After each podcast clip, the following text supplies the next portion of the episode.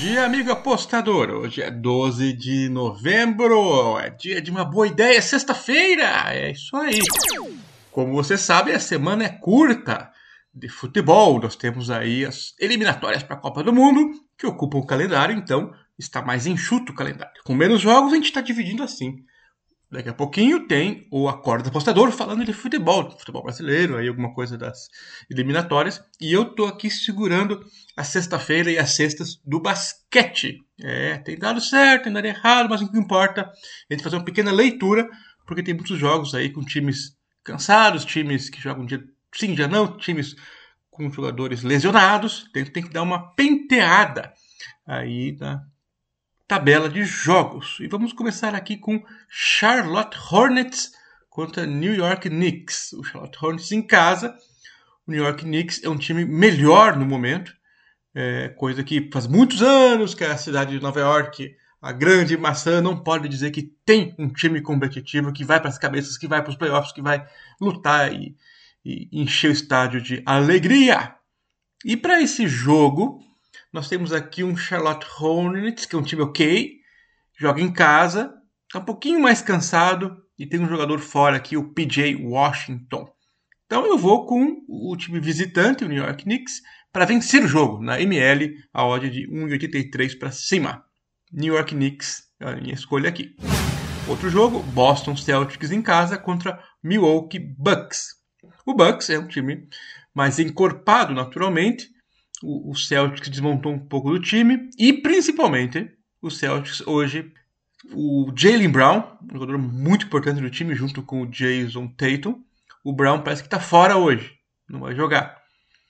O Bucks, a gente sabe que está jogando já sem o Chris Middleton, arremessador de três pontos, o Di Vincenzo, que é o bom marcador, Brook Lopes, o gigantão, e para complicar mais, o Giannis, o grego, o Antetokounmpo, é dúvida para o jogo. Aí não tem como apostar. o, o, o Giannis é um dos poucos caras que jogando não altera completamente um jogo. Então aqui sem apostar, hein? Cuidado, o grego pode não jogar. Então é, era uma possível bet neles ou contra eles, enfim, espera. Espera, tem que saber a definição dele. Outro jogo, Cleveland Cavaliers contra o Detroit Pistons. O Cleveland é um time melhor que o Detroit Pistons, com certeza. É, porém, Kevin Love, o veterano, Laurie Markkanen estão é, fora. E também o armadorzinho que é rapidão e faz cestas, o Colin Sexton, está fora.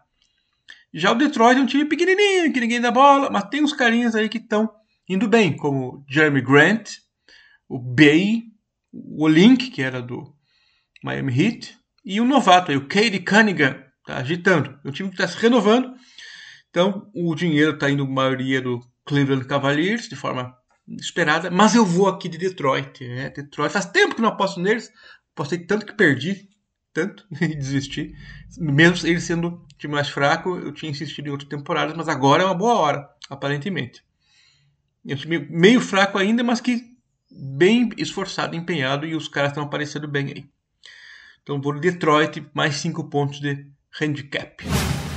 Outro jogo, Houston Rockets contra Portland Trail Blazers. O Portland é um time bem melhor que o Houston Rockets.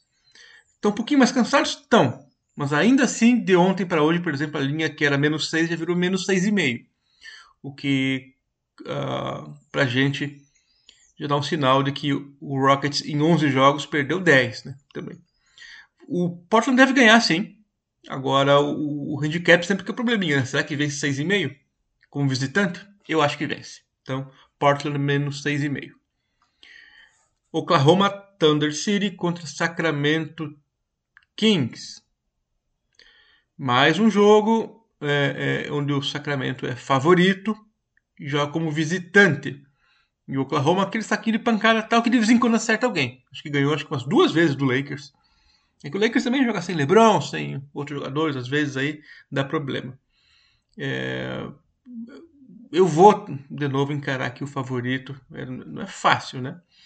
Mas eu vou encarar o favorito, o Sacramento Kings como visitante, menos 4. Uh, ah, e outro jogo interessante aqui: Santo Antônio Spurs contra Dallas Mavericks. San Antonio Spurs é um time chatinho, só que tem um cara que tá fora, que é importante, que é um pivôzão chamado Poetle. Não é um poeta, mas é um austríaco, Poetle. É, o Dallas é um time um pouco melhor, bem, bem melhor que o San Antonio de maneira geral.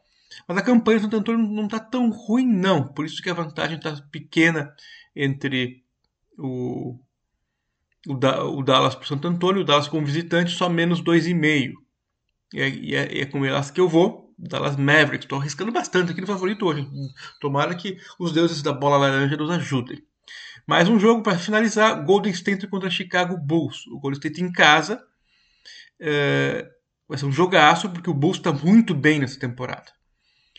O problema para o Chicago Bulls é que tem dois jogadores fora, um importante pelo menos, que é o Vucevic. Ele veio aí do Orlando, se não me engano, para reforçar o time e deixou o time muito bom.